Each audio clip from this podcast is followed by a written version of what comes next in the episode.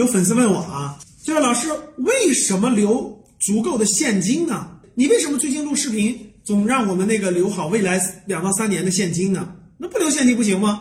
其实为什么要留现金呢？因为会出现如下这些情况，有可能给你造成严重的影响。很多人可能并没有意识到它的严重性，所以呢，希望大家点赞收藏。第一个，如果明年啊经济形势不太好，有可能发生这个通货膨胀过于严重，然后呢经济又没有起来的话，有可能发生滞胀。滞胀属于经济危机的一种，就是说呢，物物价在上涨，但是呢工作机会经济不好，很多工作机会不好找，所以呢你有可能发生突然失业的情况。突然失业了，就是很多人你觉得你的工作没问题，对吧？那突然失业了以后，你是意预料不到的。如果你家里不存在一定的现金，你突然失业以后，可能你吃饭问题好解决，对吧？我吃个饭好解决。如果你租房子，我认为问题也不大。关键是，假设你有月供怎么办？你想过没有？你能停止月供吗？你租房子可以往下降级，对不对？你说过去我一个月这个租三千块钱的，我降成一千块钱的，大不了租八百的地下室，我也可以租吧。但是你的月供你能减少吗？你怎么减少？你说哎呦，我失业了，我赶紧卖房子，那时候是卖不出去的。所以各位，第一是预防失业，经济不景气的时候，很多公司会裁员，预防失业啊。然后有人说了，老师，我们家两口子对吧？有一个人失业，另一个人不一定失业呢，那你不一定。如果真的遇到经济危机这种情况，两个人同时失业都是有可能的，可能会发生在几个月之内。你没有现金可以扛过这个危机吗？对吧？这是第一点。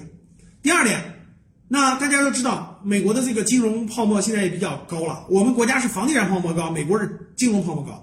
一旦这个海峡对岸，对吧，发生经经济危机的话，立马会就金融危机的话，立马会波动到我们这儿，波动到我们这儿也会像零八年一样出现一个短期的这个。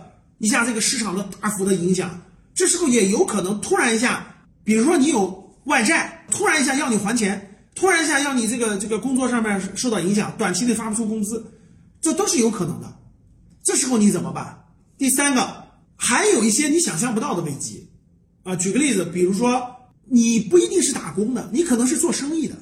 做生意的如果遇到这种外部的这种，就像疫情这样，大家是不是停了四个月，对吧？这种是不可控因素。突然疫情再爆发一下，就是再严重一下，持续三到四个月你没有收入，你怎么办？所以为什么留好现金？现金是保障我们度过难关的，难关不可能永远有。当出现那个难关的时候，我行我我有现金存款，我拿出来以后就可以支撑我度过难关。很多人抱着很多幻想，说没关系，我有难关的时候可以找人借。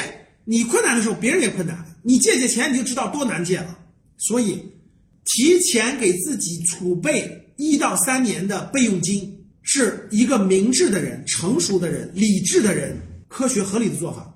再举一种可能性，假设哈家里亲人突然有人生病了，住院了，这时候你没有现金，你如何去支撑度过这个困难呢？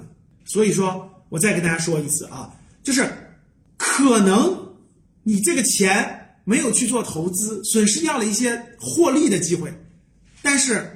正是因为你存有一部分现金，可以让你度过人生的很多难关，这才是一个真的是成熟的人、有智慧的人。我们要的是幸福的度过一生，不是要的是上下波动非常大的这种上蹿下跳。你说对不对呢？